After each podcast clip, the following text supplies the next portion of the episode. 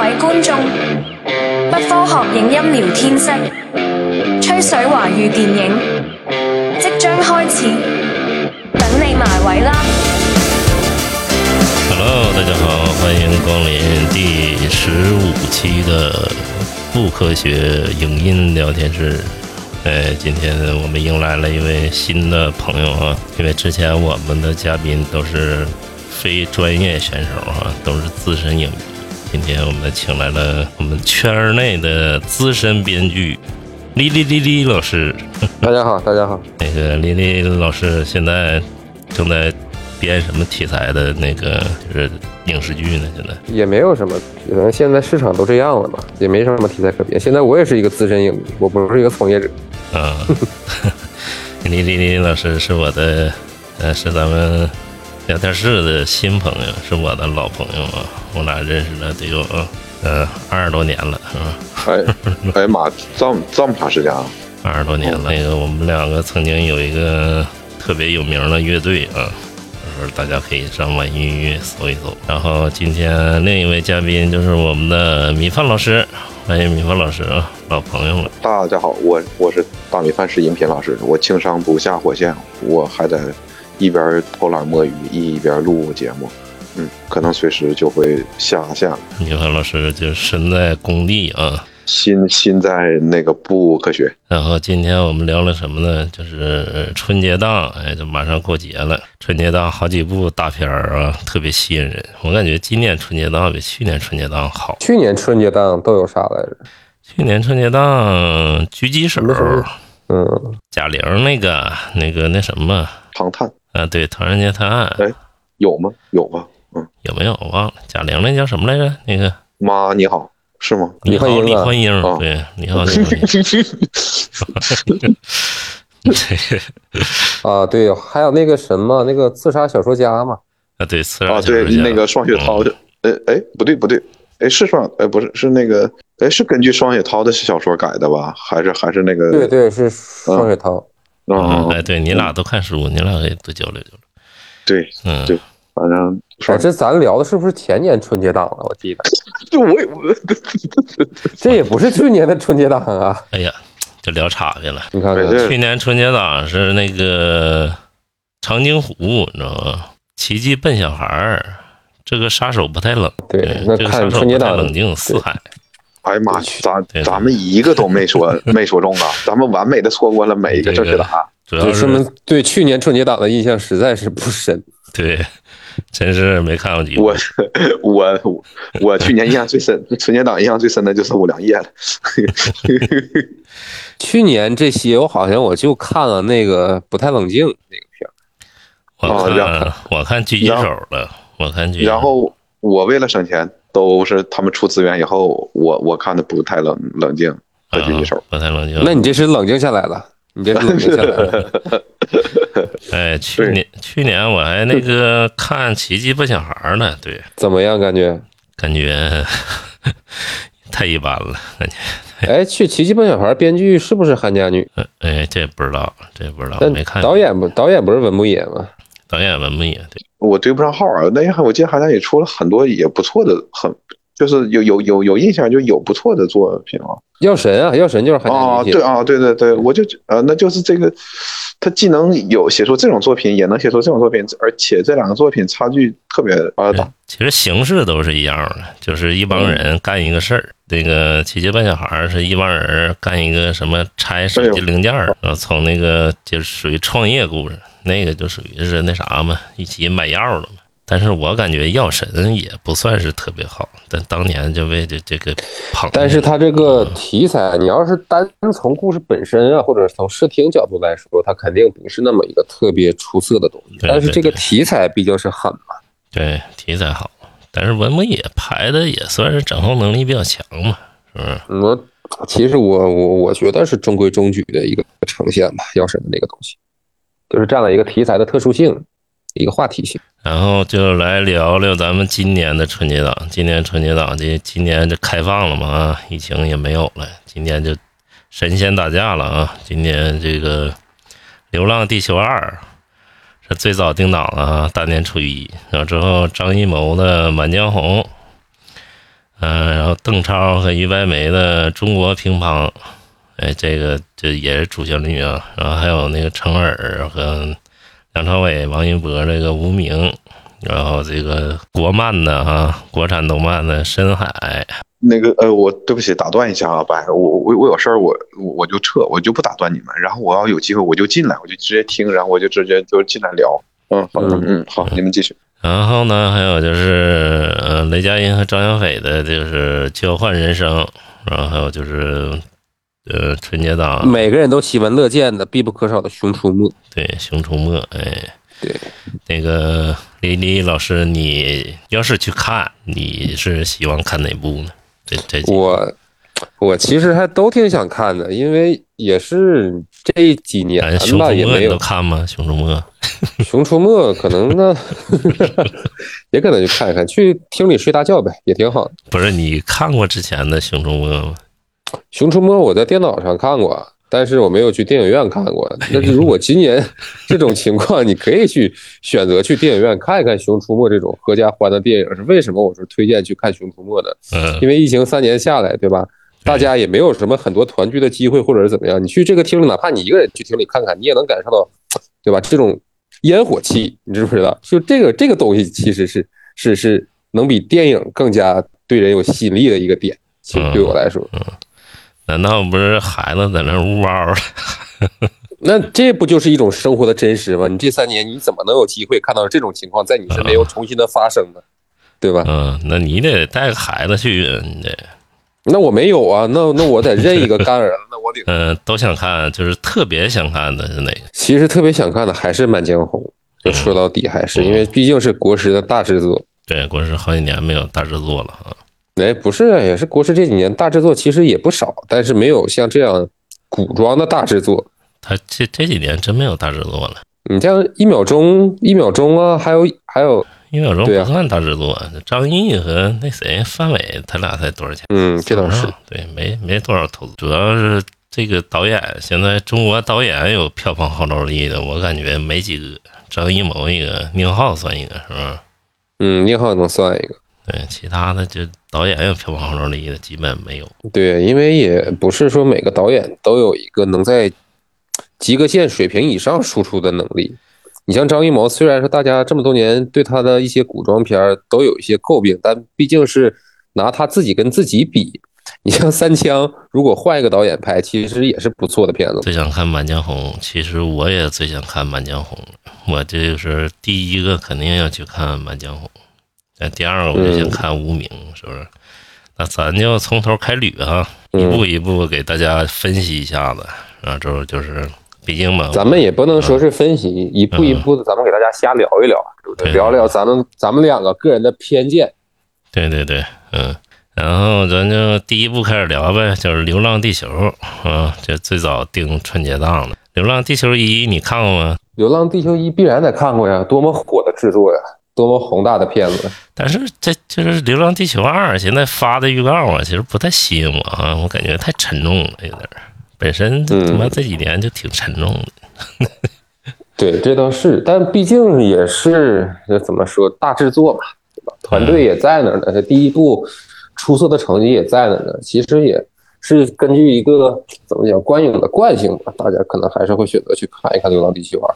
对，这次阵容也有所升级啊，这次除了吴京啊，然后那个还加入了对华仔啊。然后还有我们的李雪健老师啊等等一些人啊，阵容有所升级。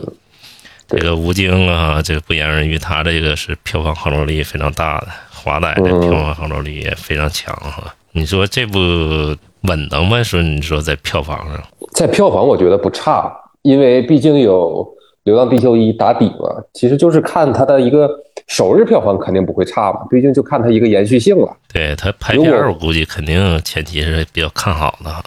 对呀，你就看它故事讲的怎么样，特效我觉得也不用太担心，就是看它故事呈现到底怎么样。如果故事呈现的好，那可能就会票房比较不错呗，成绩比较亮眼。那如果故事呈现不行，空有一个特效的壳，大家也不会买账。这些年，因为大家也看过特别多这种东西，就像《阿凡达二》，我有很多朋友，我我没去看，那个时间阳着呢。有很多朋友去看完之后，给的反馈也是特效确实是精美，但是讲了一个很稀碎的故事，大家对它的评价也是不太高。我发现现在有很多不光是中国呀，可能全世界都现在陷入这样的一种误区，就是说我在不停的追求特效啊，追求一些视听的视听的呈现和和和效果，但是忽略了一个咱们故事的内核。那其实人去电影院看电影，为什么除了特效，我还想看一个好故事嘛，对吧？好故事才应该是一个电影的根儿嘛。对我看《阿凡达》了，我那个你你觉得咋样？嗯、前一小时我睡了，我也有可能那天累呀、还是怎么的，然后这后半程醒了。他那个故事就是一个特别老派的好莱坞故事。然后这次《流浪地球》其实是我自己吧，我可能最后选的，因为它这个太沉重了。你前期那个几个预告片儿吧，李雪健的预告片儿啊，还有刘德华呀、吴京的预告片儿，都是整的贼末世哈。整嗯，的贼惨那种，就是都太沉重了。我感觉我会是最后选的，因为太不合家欢乐了，这片儿是吧？嗯，但是其实一也不是那么的合家欢乐。对一我记得也是一九年吧，也是春节档啊，对春节档嘛。嗯，那时候反正他是就口碑大爆啊，但刚开始也不对啊看好。对，因为一的成绩也确实好，再加上他那个原作小说的作者也是在国际上享有声誉的这么一个作者，确实也是现在是一个重点项目呗。重点项目，哎，但就是这个估计前期票房不会差的，但是有也有那种特别大的大片儿失利的过程啊，当年。嗯，但其实我觉得你刚才说的那个呀，就是说一个一个一个沉重的题材吧，嗯，它也分话也分两头说。你说放在平时这个题材如果比较沉重，大家可能不会去看。但是经历了这三年之后吧，大家其实每个人心里都挺沉重的。再看这么一个沉重题材，我觉得代入感可能也会很强。那你说，就是观众会不会对科幻的审美疲劳呢？因为这几年科幻片儿也也不少，开心麻花嗯都能给你做出一部还算及格吧，是不是？也不能说特别好的一个科幻片。你说这个观众会不会审美疲劳呢？反正我这几我觉得科幻片的审美疲劳了。其实科幻这个主题吧，大家不会对它审美疲劳，因为毕竟代表一种人类对未来啊、对科学和技术的一种展望，这是人类的好奇嘛，就是根植在人类的心理的一种东西。其实我觉得还不太会疲劳。你就好比那个大航海时代的时候，大家写的一些探索小说，嗯，对吧嗯那个时候大家都是对未来充充满了一些盼望，也是我觉得不会不会不会存在，不太会存在审美疲劳的这种感觉，因为毕竟它的观影的核心人群，你也不是说像像是资深影迷或者怎么样，还是还是面对普通大众的嘛，大众对这个东西肯定会是感兴趣。对对对，然后就是其实他们也发现了这个事儿，他们一开始想把《流浪地球二》啊拆成两部，你知道吗？因为它毕竟现在是一百七十二分钟，它是最长的，嗯，就是将近两个半小时吧，是吧？三个小时了嘛，嗯三个小时，一百八十分钟嗯。对对对，将近三个小时了。我数学不太好啊，将近三个小时。他这个就是排片儿吧，呃他先占上，然后说其他的片儿就很难那什么了，就很难就是再占其他排片儿。现在他跟《满江红》就是百分之三十，百分之三十，你知道吗？现在这这么排下来。就看首日之后，他们两个谁票房口碑更好。对对对，其实我感觉拆成两部应该是对的，但是拆成两部啊，在中国这个票房啊，嗯，没有好的先例，是不是？对啊，拆成两部都不行。你像去年的，就是去年春节档王晶的那个《倚天屠龙记》，你看了吗？看了那网络春网络春节档，他不就拆成了上下部？对，那不改成网大了吗？是吧？对呀、对呀、就是网络春节档嘛，对，但但但他也赚钱呢。赚肯定是赚，我还贡献了十二块钱的票房呢。就是完全纯抱着一种猎奇的心理，就这个东西你究竟能烂成什么样？我看了，确实烂的不堪入目啊，这片儿里。那毕竟王晶的心态摆的很正啊。我做电影不是搞艺术，就是为了赚钱。我也不是面向你们一些文艺青年或者资深影迷，我就是面向一些下沉的群体。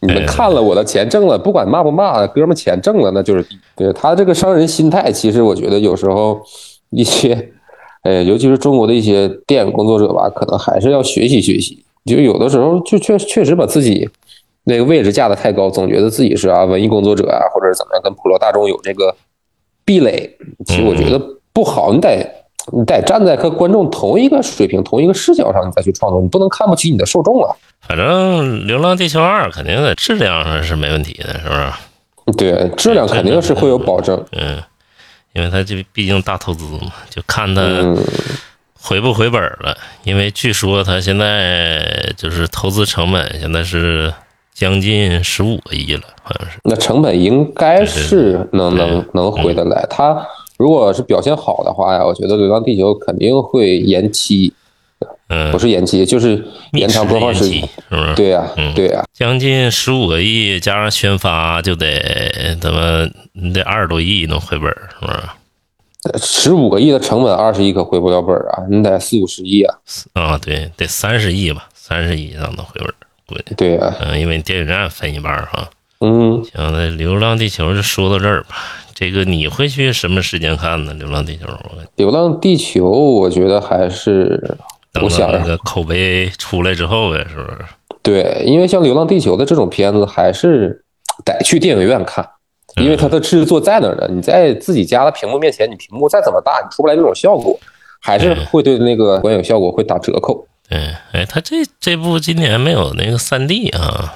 哎，你看一我觉得是的时候是三 D 吗？我都记不太清了，一的时候是不是三 D？嗯，对，但是我觉得不是三 D，可能也是一个节约成本啊，同时也是一个口碑上的一个方式和策略吧。因为这几年三 D 电影被大家骂的也太厉害了。对你再转三 D 也加成本，然后这拍片儿啥的也受限啊。嗯，对呀、那国师啊，张艺谋的《满江红》了哈，嗯，《满江红》这个非常吸引人啊，就是他预告一出来，我就感觉挺吸引人。他他预反而是预告让我有一些忐忑，反而是咱俩的感觉不一样，反而是预告让我有些忐忑。看了预告之后，我就不自然的联想到了三枪。嗯，对对，这事儿先放后面，咱俩再讨论啊。咱就说前期，其实他刚拍的时候，我就感觉挺吸引人。一开始他爆出来料什么岳云鹏演岳飞，你知道吗？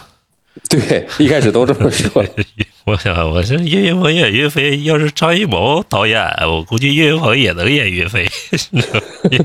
对，而且确实是你，你看那个图挺像，他岳飞的画像和他岳云鹏的确实有点像。对对对。然后岳岳云鹏搭配易烊千玺，我以为易烊千玺演他儿子岳云呢。岳云，对呃，，我以为沈腾演秦桧儿，哎，沈腾演秦桧儿挺比挺对啊，比雷佳音。合适嗯。对，嗯但是你要说雷佳音，我看预告片里雷佳音雷佳音那个一笑啊，我还觉得挺有点那个秦桧那种感觉。对我后来看那秦桧那个就画像啊，嗯，跟雷佳音其实长得差不多，你知道吗？你看长那得选角估计也是国师有过考量。陈艺谋这两年其实口碑都非常不错，基本上都是七分往上啊，没有说特别那个对，特别特别拉的惨东西对对，而且还有一部没上映的、没过审的啊，张艺对一个多少年没过审了？犯犯罪题材的那个东西。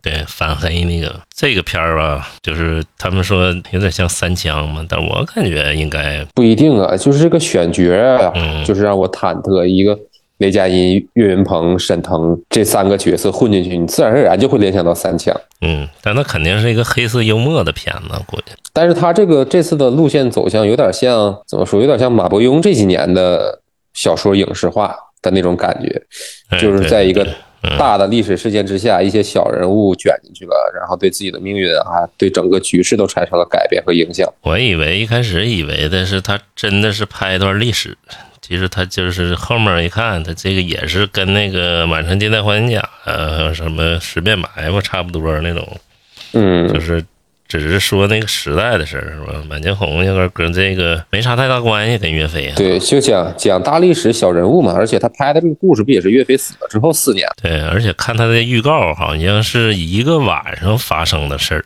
是吧？嗯，就是一个时间段，嗯对，其实这个也是我担心的一个原因，因为大家也众所周知，国师在叙事上其实不是他的长处。对，其实国师的长处就是在画面嘛，对对对，画面的调度、宏大那些个美观的东西，但是叙事他不是特别的擅长。你像早年他有莫言的加持，拍了一些红高红高粱这些东西，对吧？？他如果是有原著的情况下哈，他会发挥的比较好，是不是？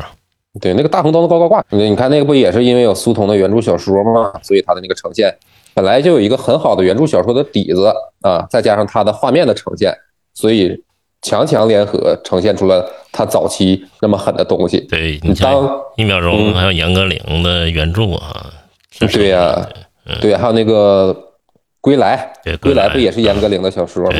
你看他一一没有这些个很硬的文本做支撑的情况之下的故事讲的就稀烂，甚至是在有了一个很好的原著文本当做基底的情况下，他对这个故事进行改编之后的效果也不怎么样。你就好比《满城尽带黄金甲》，一个雷 一个雷雨的故事，他进行了一些改编，但最后呈现出来的是一种很滑稽的效果。对，就是他那个后期跟张伟平，他就是各种原因嘛，就是他说了，后来跟张伟平基本上就不合了，闹这片儿时候，所以说他接了个壳儿，然后就随便编了编。你看三枪也是，三枪当年是张伟平就是必须要求他拍的，他当时就跟张伟平干的已经不可开交了，他说他都不想拍。但我其实我觉得这个并不是一个很好的创作态度。你既然你选择了做这件事情，那你就认认真真、勤勤恳恳的把它做好，你别糊弄，不然那你就彻底撕破脸，那我就不做，你怎么强迫我拿枪指着我，我也不拍。那毕竟现在的中国又不是像李连杰那会儿黑社会似的，你不演把你经纪人杀了，又不会做到这种程度。对你就是你得有点王晶那种态度哈，让你拍三级片儿，操我也得拍好。对呀、对呀、甚至是如果你拍三枪的话，那我就怎么怎么俗啊，怎么怎么恶搞怎么来。嗯，你请请一个好的执行，请一个有喜剧经验的执行，你再把控总体的调度，那也会呈现出来一个不错的东西。你像三枪的演员也都是好的演员，但是最后效果居然呈现出那样，嗯，就就很让人费解嘛。对对对对，嗯对，还有一个问题就是说，古装片儿，国师一直在古装片儿上，他也不是特别的擅长。你像那个，尤其是涉及到这个大的历史时代的问题的情况下，有你看那个影不也是吗？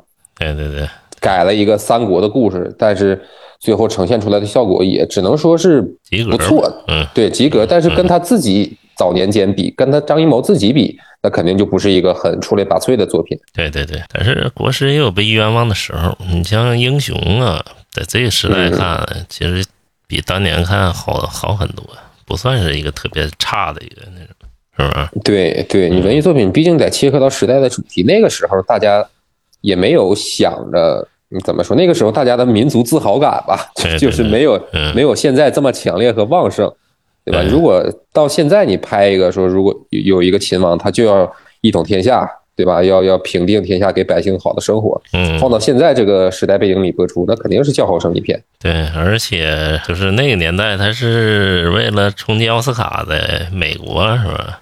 在嗯，美国当年票房也不差，美国那时候英雄在北美票房榜上待了两周呢，特别不错。对，而且说到英雄，其实挺有意思，就是梁朝伟、还有张曼玉、还有章子怡的那个三角关系，我我觉得可能都是张艺谋是不是和王家卫聊？他那一段呈现出来的那个人物关系，不像是张艺谋会设计的人物关系，反而是王家卫的感觉。对对对，它融合了很多嘛，它还有点东邪西毒那味儿，你知道吗？对呀、对呀、就是这种感觉。然后刚才说就是一个晚上发生的故事啊，其实他那个、这我倒不担心，因为看就是去去年那个狙击手嘛，你知道吧？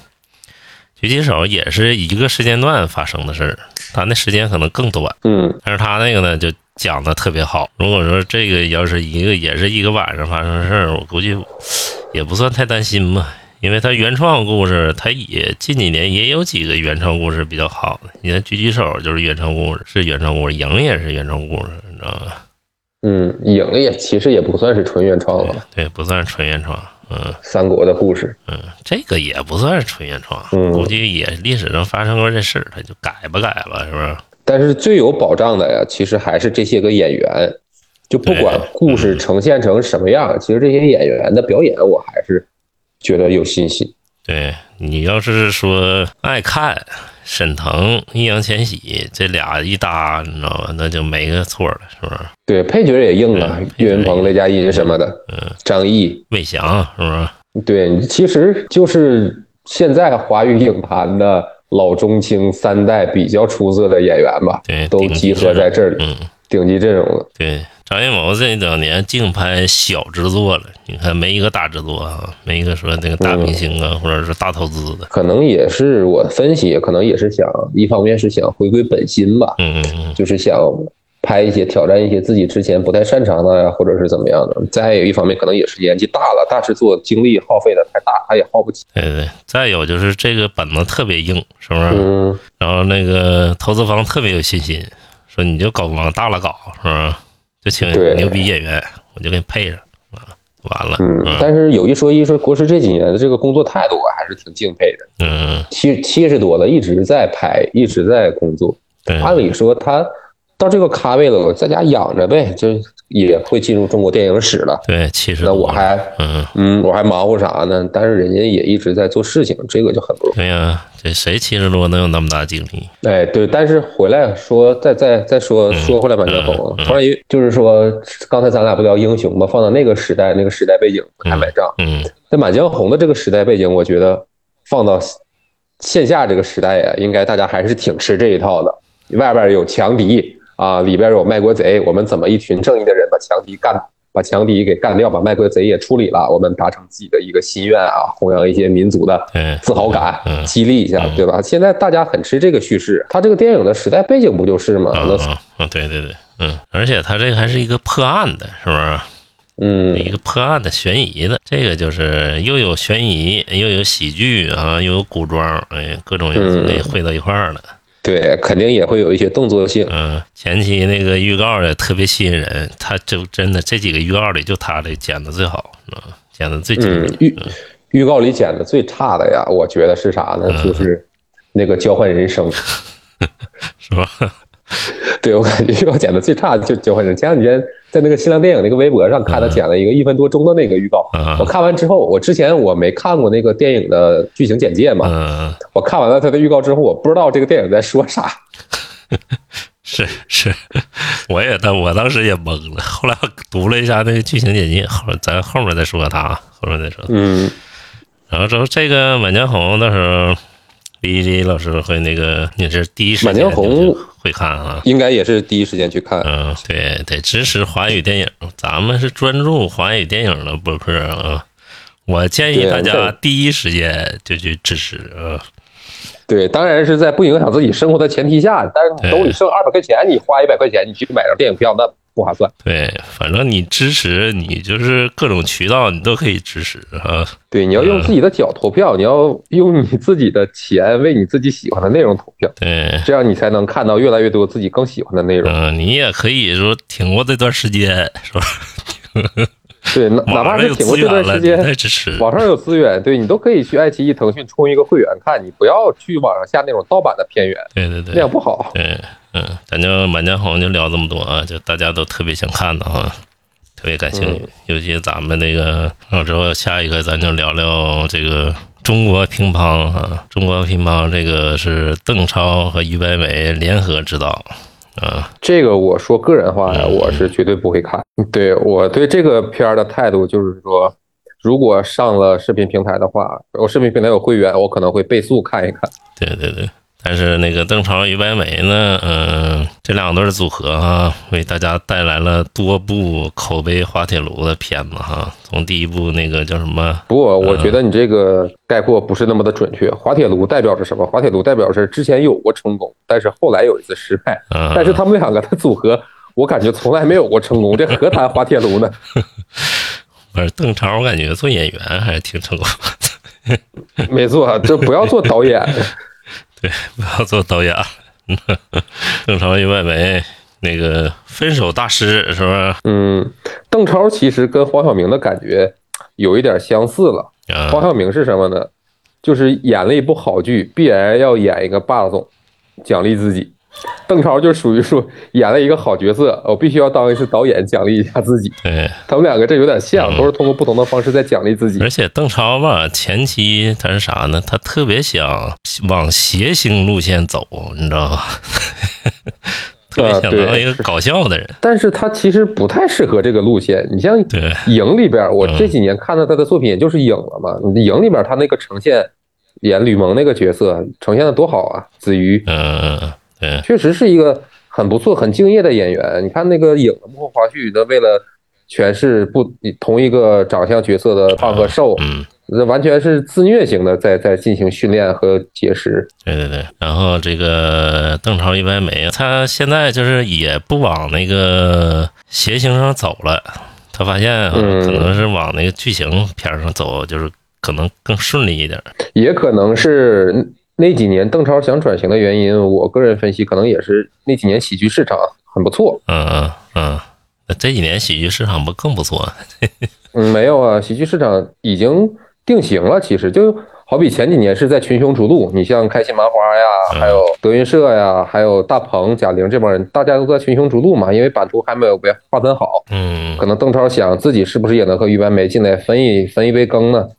但是那那几年路没走明白嘛，现在还是回归到自己的老本行。现在版图也已经确定了呀，嗯，开心麻花、大碗儿对这些都已经基本上定型了嗯。可能邓超就还是觉得自己干回老本行，有个退路，其实也不错。对能也能为观众带来很好、很踏实的这样正剧的表演。对对对，然后他之后和于白眉就转型开始拍那种剧情片了。之前那部片儿叫《嗯银河补习班》，但也比较一般。对，就是口碑也是基本上滑铁卢啊。现在豆瓣是六点二分，基本上离嗯那个不及格就一线之差了 啊。对，而且这部片儿我感觉危险的一个原因在哪儿呢？嗯就是在于这个是一个运动题材。对对对，运动题材看的人少。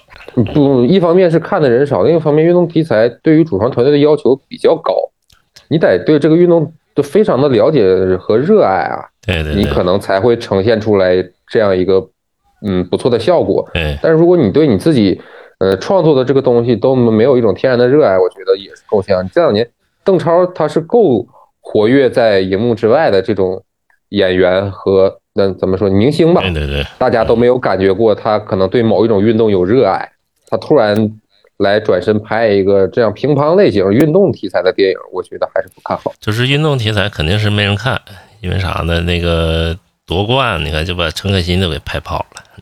嗯，然后上回那个徐峥监制的，就是速滑那片儿，就《我心飞扬》，也这票房也不怎么地，你知道吗？嗯，因为那个片闹出一些风波嘛，不也是？对对对，所以说这个不好拍，就是那什么，就是运动片儿。一个是从创作上来说啊，咱们这个就是刚才说的那一点它不好拍；再有一个就是说一些审查还有行政上的力量，导致你在创作的过程中你遭遇的阻碍会更多。因为它不光是电影局的事情，体育总局也会来参与，他给会给一些指导的意见。你所以说你最后这个片子呈现出什么样的效果，就很难说。对对，很难说。而且这个编剧啊，还是于白眉，你知道吧？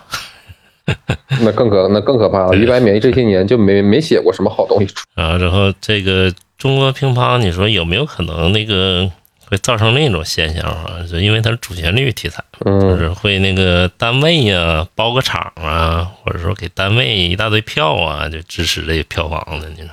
那这个应该很有可能。嗯，但是结合现在这个经济情况啊，很多单位也都没钱了，我也是抱一个存疑的态度，啊，没钱就换成电影票，发一发新年新年福利呗。新年福利，带你们看中国乒乓，哎，但是如果我遇到这种情况，你还是就把我折成钱了。对呀、如果我遇到这种情况，我可能来气把票撕了，我也不会去看。那你有点脾气有点爆了，那哪怕过年你给我分一箱水果，分点带鱼，是吧？也没多少钱，你给我一张电影票，什么东西？而且还挣电影票是吧？对呀、你给我一张《满江红》，又有《流浪地球》，我带老婆孩子也去看了，你这个就不太合适。那如果是对呀、那说到说到这儿了，就可以是那个什么，如果是大家真的想看中国乒乓，嗯，可以在年前年后啊，就关注一下闲鱼上的那种二手电影票。支持一下邓超啊，喜欢的邓超粉丝啊，对 对，可以去闲鱼上看看二手电影票，没准有单位发的福利，员工转卖都有可能。你说他有可能有没有可能口碑贼高？你说就是爆了，哎当然，当然，如果是咱俩的分析被打脸，我也特别高兴，因为谁不希望华语华语电影好啊？是啊，嗯，它好了自然是最好，但是根据以往的预测吧，我是觉得不太好。嗯，而且这个定档啊非常冒险，叭就来那个就是春节档了啊。嗯，敢跟这些电影同台竞争，我觉得可能是主创们还有发行方对于这个片子很有信心吧，但是最后也是得交给市场和观众来检验。也有可能是盲目自信。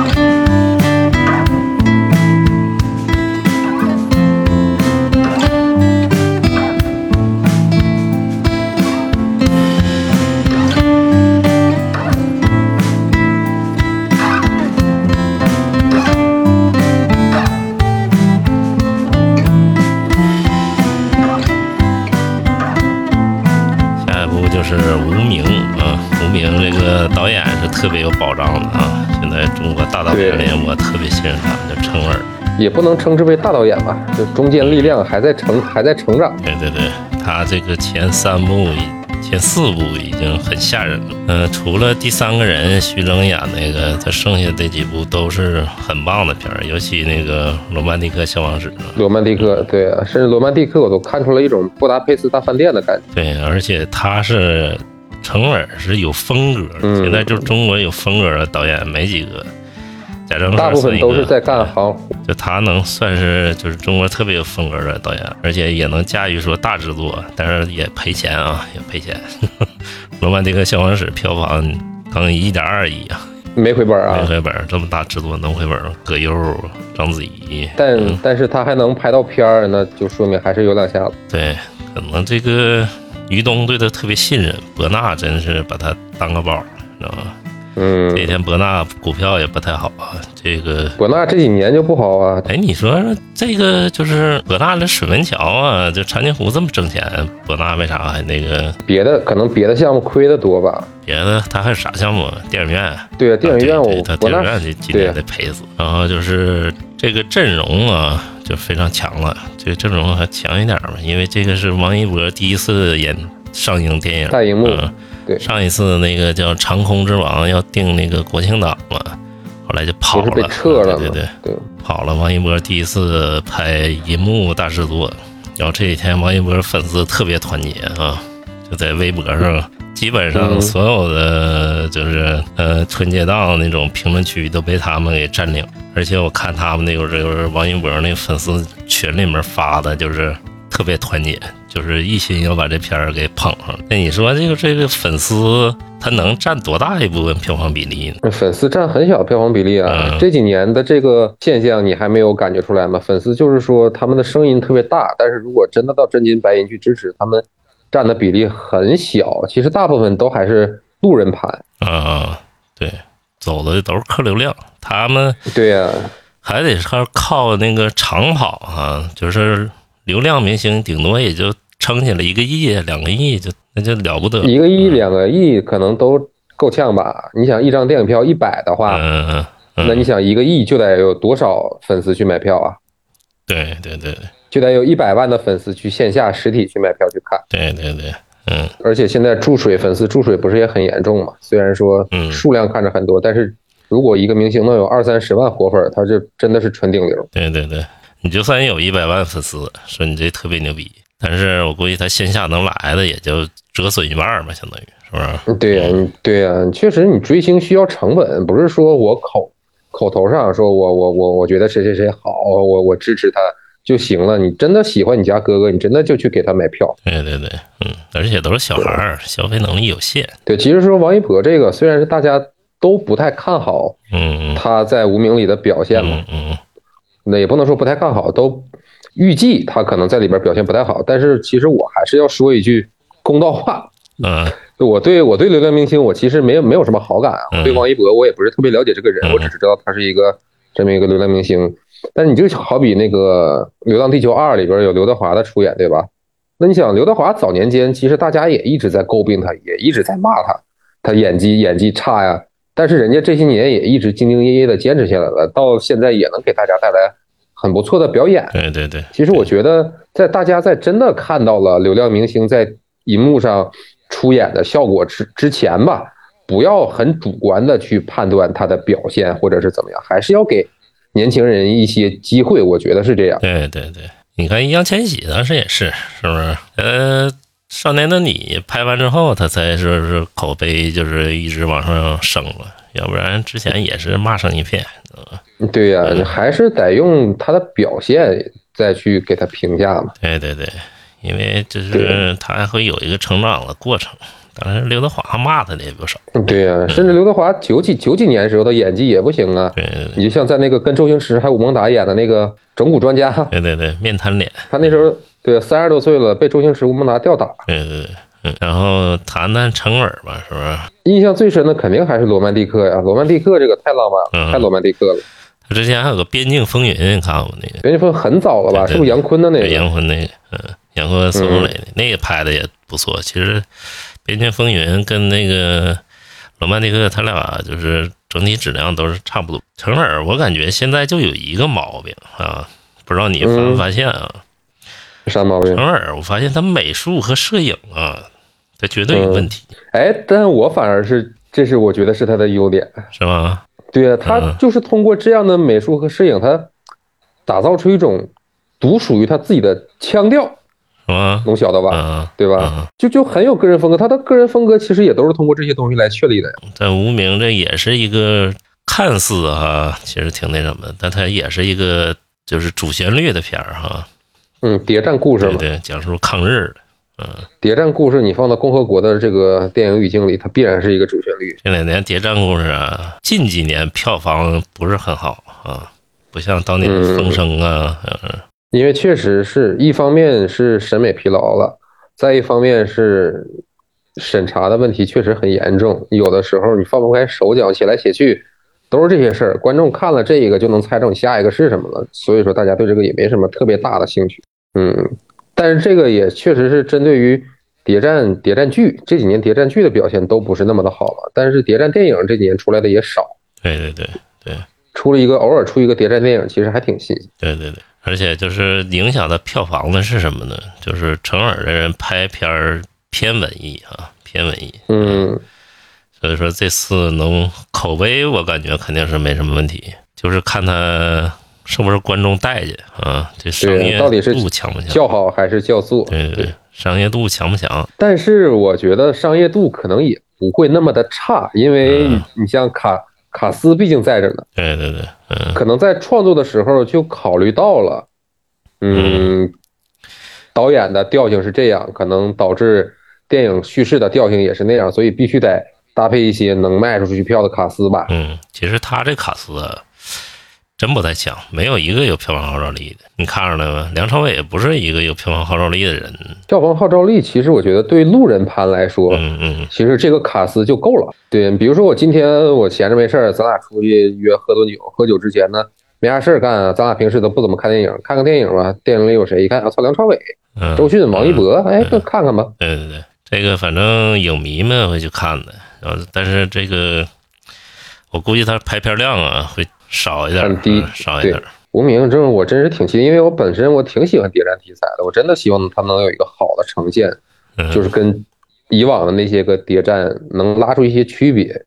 我的我相信，就是以成尔之前的那些个电影来预测他这部表现，他肯定弄一个偏文艺气质的谍战片嘛。对对对，但就是看他最后的效果具体会怎么样，嗯会不会因为一些，嗯，算了，这这就不说了，反正就是期待吧，期待吧。嗯嗯，对啊、嗯，今年其实博纳这个成败都在他了，这最后一步压轴了。他要不挣钱，博纳估计今年挺难过的。嗯，嗯，反正应该比华谊好过点，好过不太 多。都是相都是相对的啊，这几年电影公司都不好过。对对对，嗯，反正无名我会在那个《满江红》之后吧，我会第一个选择无名看一看。然后第五部片儿就是、呃国产动漫了啊，国产动漫这这几年那个有点崛起的势头。对品质保证啊，嗯，这两天你看你看那个了吗？就啊上美的那个《中国奇谭》，啊，我也没没看那个，我以为说《三体》，《三体》我嗯，《三体》就算了，那上那个中国奇谭评价特别的爆炸。嗯，哎，你算是看动漫比较多哈？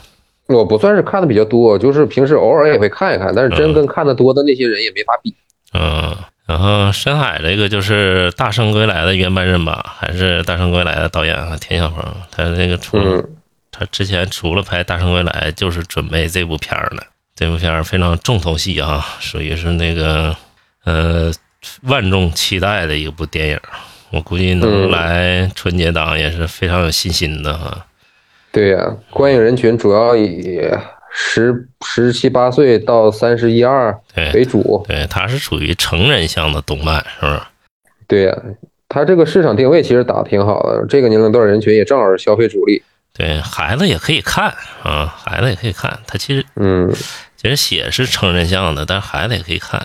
对，《大圣归来》那不就是全年龄了吗？他这个预告片儿你看了吗？就剪的也非常好，预告片儿剪的非常好，就是既有欢乐啊，又有那种那个呃情绪的价值感在，又能告诉你点东西，嗯，然后讲述了一个海底就是冒险的一个故事。对，这几年国漫每年都会春节都会有一部嘛。你像去年的姜姜子牙，你像其实只要剧情能过得去，大家对于国漫的宽容度其实是很高的。嗯，对，而且这一年确实做的不错，就是非常非常好，没几部差的。嗯，对，只要别弄得太夸张，大家还是愿意为这个东西买单。对对对，只要是画面，而且就有嗯、对，尤其是你就像以哔哩哔哩为主要阵地的这些个二次元的爱好者们吧，对他们的战斗力其实很强。一个七分的电影，在他们嘴里可能就变成八分、九分，就会吸引更多的没看过的人去看一看。对后续口碑发酵一一定会非常好。对，而且这片儿这么有信心的话，呃就是就看他前期拍片儿是多少了。反正他，我感觉他回本的话会挺难的。嗯嗯，对，因为他这个制作费用也不少，是不是？对。但是嗯，动画的好处就在于它可以有很多联动的东西，还有周边什么的。对对对，嗯，嗯，他只要是口碑发酵好了，应该是绝对没问题的啊。对呀、你像当年那个《大圣归来》，后来还做了一个游戏呢。啊，对对对，大圣归来对后后续的效应非常好。对它，所以说它不是这个春节档一锤子买卖，它是一个长期持续的过程。它这它现在是对个产业链哈。对没错嗯。对啊，又出什么盲盒啊，哈，又出那个出玩具啊，哈，后续的一系列的买卖都有哈。都对啊，都有。他完全是不依靠电影来赚这些钱回本儿。这个就是看电影能不能一炮打响，一炮打响之后，他就后续的项目就多了。嗯，行，那就是深海就聊到这儿，接下来就介绍这个春节唯一一档纯喜剧哈，纯喜剧。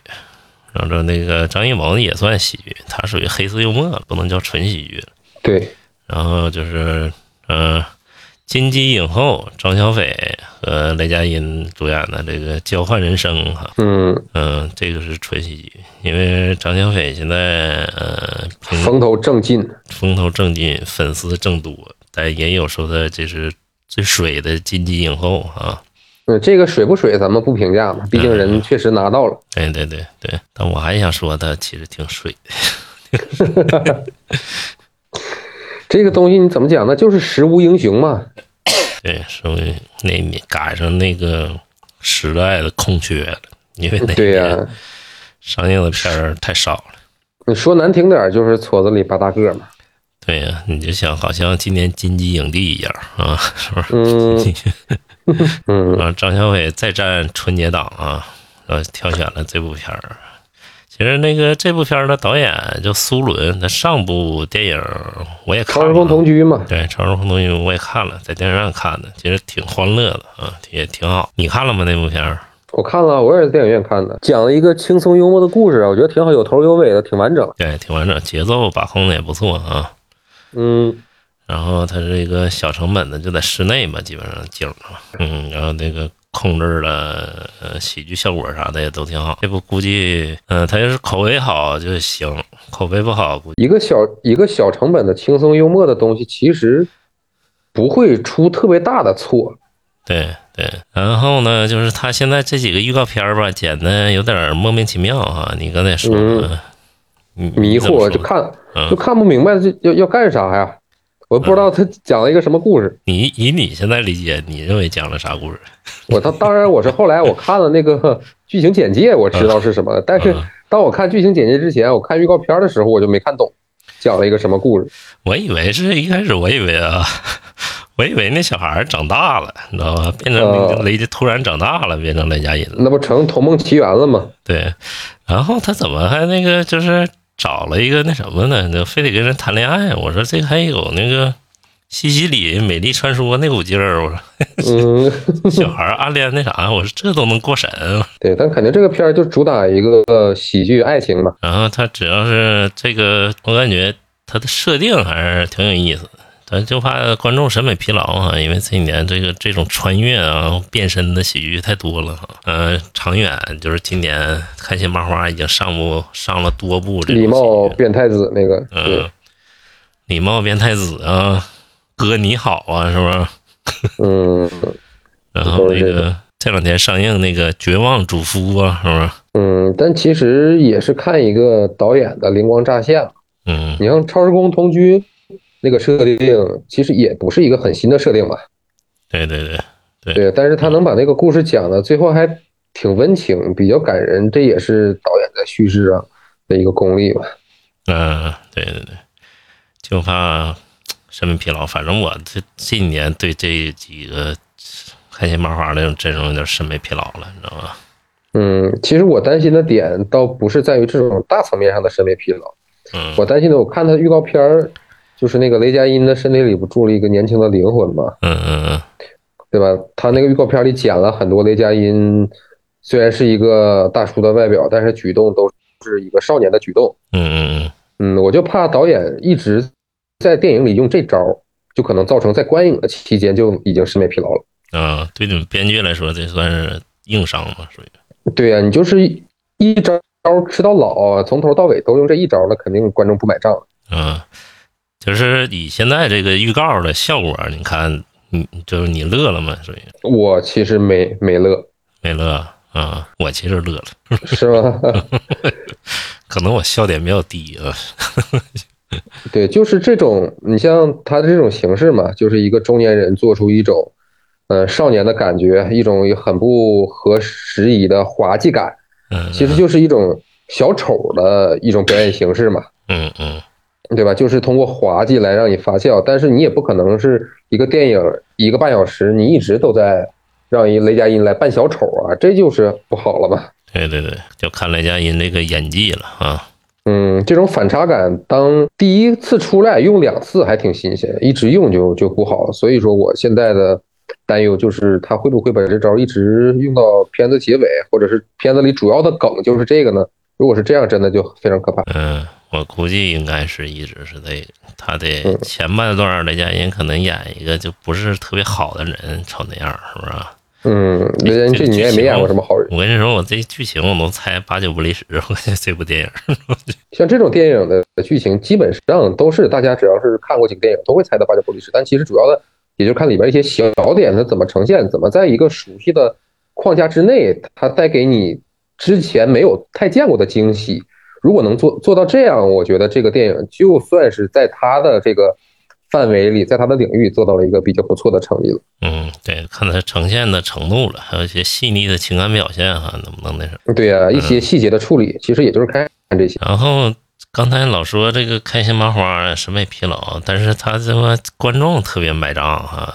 你看，就没这几个没有一个赔钱的，嗯，所以说嘛，就还是咱们刚才一直说的那个问题，电影市场面向的不是文艺青年，也不是影评人，他面临的就是路人盘。对，我就是喜欢沈腾啊，我就是喜欢长远啊，嗯我也，我如果是一个普通观众，我不不具备分析什么人物弧光还有剧情结构的能力，但是这点哪怕是有意思，那够了。呃，就是他这你要说路人盘，反正他这个路人盘是最好的，因为这这俩都是就是受观众待见的人啊，包括他这整个阵容都是受观众待见。像雷佳音啊，雷佳音演完那个人世间之后，这个路人缘特别好了，现在连我估计我姥姥都知道雷佳音是谁。嗯，雷佳音这几年国民度蹭蹭往上涨啊。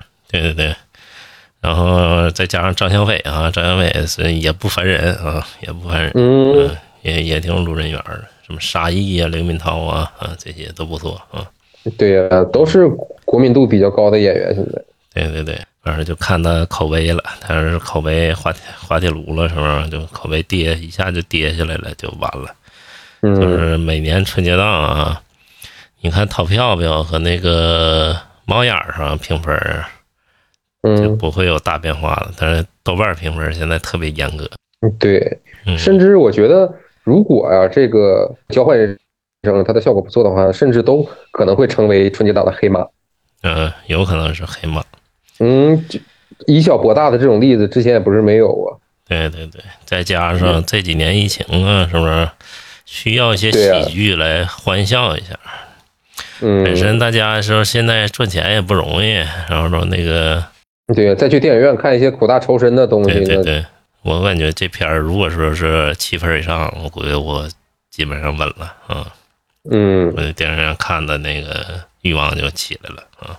行，然后下一步就是我们的国民动画片儿啊，每年都会在春节档出现，就是《熊出没》。陪伴大家的《熊出没》。嗯，《熊出没》你别看，不要小看《熊出没》，《熊出没》这连续八年票房都是有保证的，你知道吗？销量领先呗。对对对，我要是电影院老板，我得给《熊出没》腾出一大片的拍片儿来，你知道吗？对，《熊出没》确实是带着孩子，嗯，三岁到初中吧，到小学六年级，我感觉都应该是，对呀、你想，一个小孩儿他就最少得贡献两张电影票吧，最少得有一个家长去陪他看。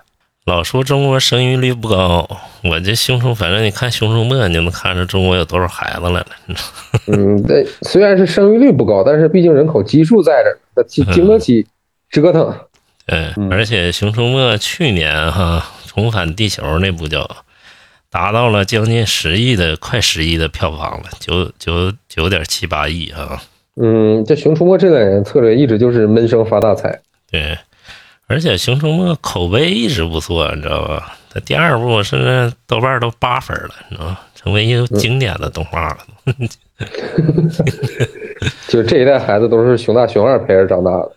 这个到时候反正大家就是有孩子的，就领孩子去看，绝对就没错了啊！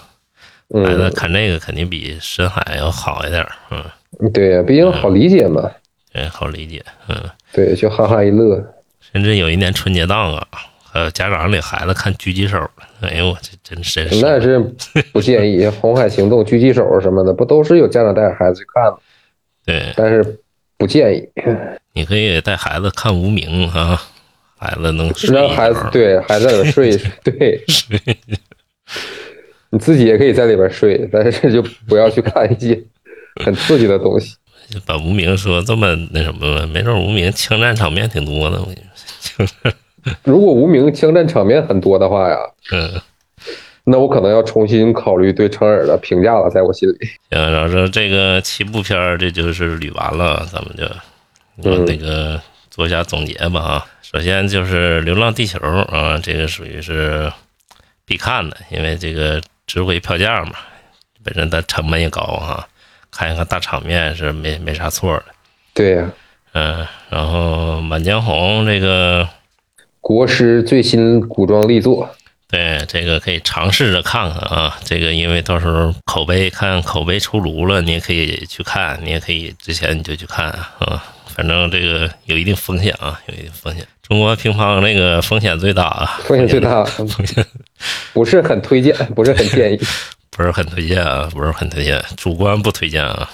假如说那个，如果说你特别喜欢邓超啊，邓超、孙俪两口子粉丝，我就是啊，看邓超我就不行了，我就喜欢邓超啊。我说那个可以去看啊，可以去看，或者说我这个打乒乓球，哎，我就喜欢打乒乓球，我感觉，我感觉那我喜欢那打乒乓球，我那也不，不想看那那也不用去看。对，你有这个钱，你去租个场子，找一个好朋友就打乒乓球呗，过年还能运动运动。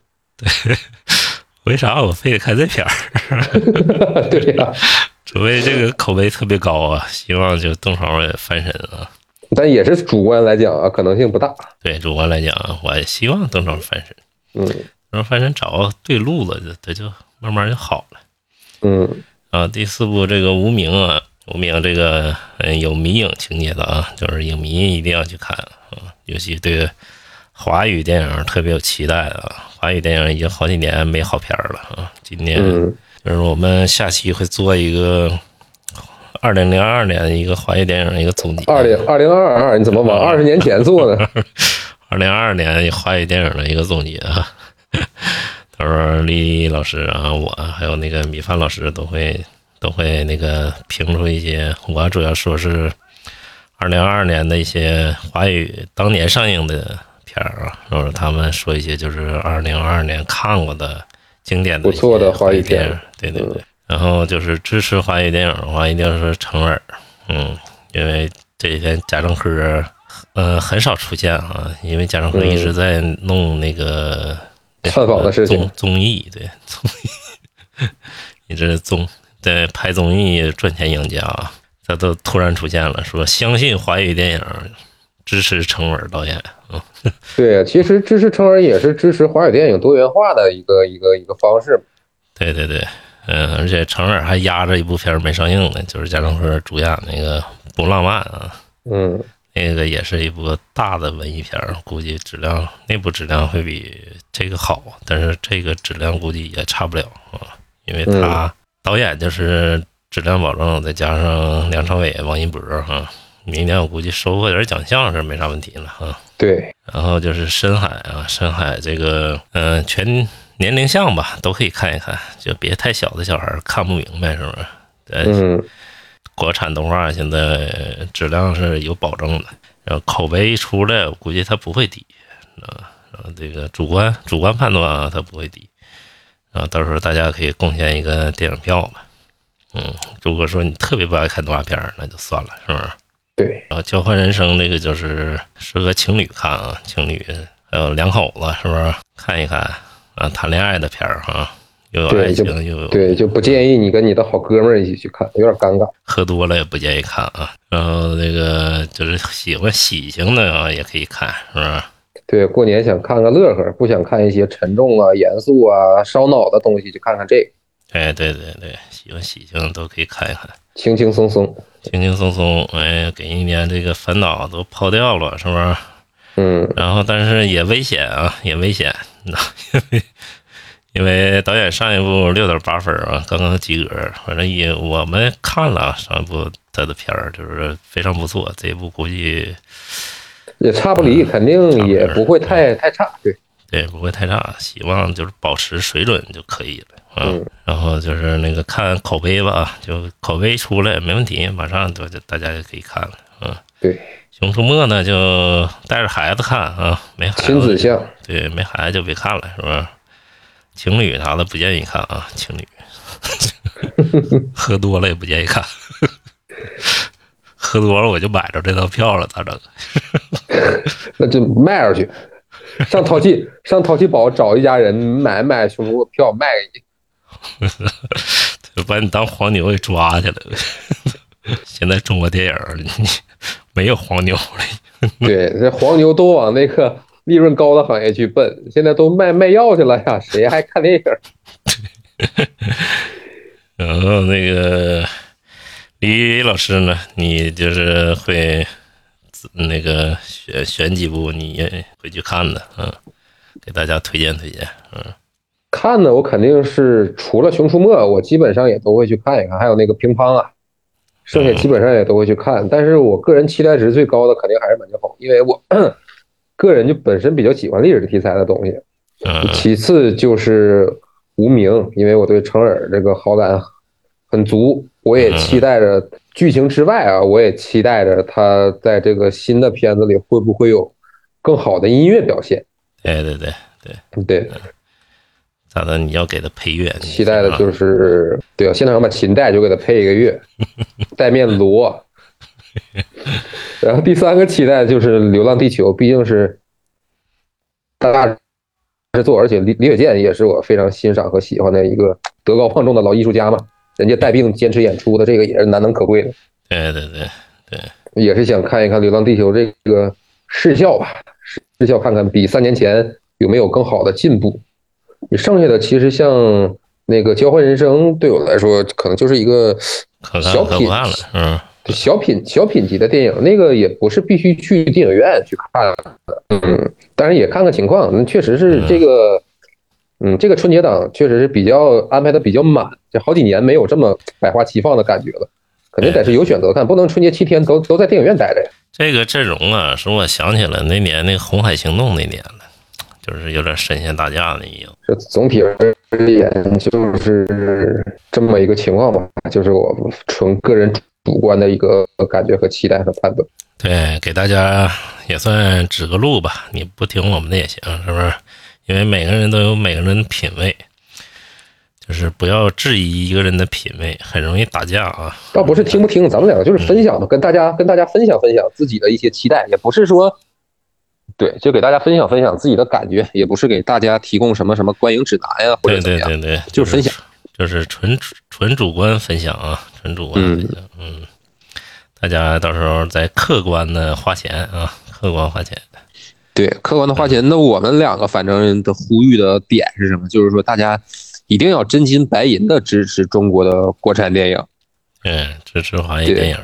用你手里的钱为你喜欢的内容投票，就不要只是停留在口头上的支持，也不是说等着片源有了盗版之后看完了之后去和人吹牛打屁，那个非常不建议，非常不支持。要看就看正版的，哪怕觉得一百块块钱太贵，那上视频平台你充一个六块，充一个十二块钱，跟家里人一起看一看，也是很好的选择。嗯、行，就这几部，然后还有一部可能挤进春节档啊，就是易小星拍的那叫《人生什么玩意儿》，那叫。那我觉得很悬呀、春节档这神仙打架，以他这一年的这个票房反馈和口碑反馈啊，我感觉他应该不是特别敢往春节档里挤吧。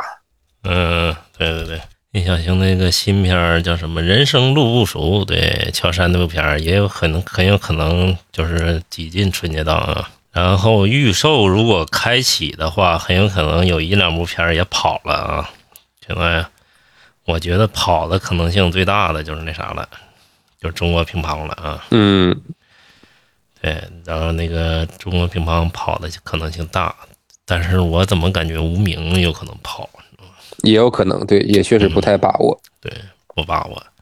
对，无名其实档期我感觉选的也是有点问题，为什么要选春节档？对，其实无名应该选暑期档最好，对呀、就像那个那什么那个呃古天乐那片儿，呃《明日战记》，嗯，当时选的不是那个那什么档期，反正选的不太好，因为他和《独行月球》啊，还有什么那个《神探大战》碰一块儿，那真不太好。其实他要拿挪到十一就非常好了，嗯，因为十一那时候都是主旋律大片儿，他一进多好，是不是？对呀，嗯，行，然后这期就分享这么多，然后感谢咱们的李丽丽老师啊，行，然后那个欢迎大家点击关注，嗯、点赞、评论我们的博客，你可以在有想法和我们和和我们交流。对，你可以在喜马拉雅、网易云音乐、QQ 音乐，然后小宇宙、荔枝听到我们的就是不科学影音聊天室。本期节目就到这里，感谢大家的关注，感谢大家收听，那我们下期节目再见，拜拜，拜拜。拜拜拜拜。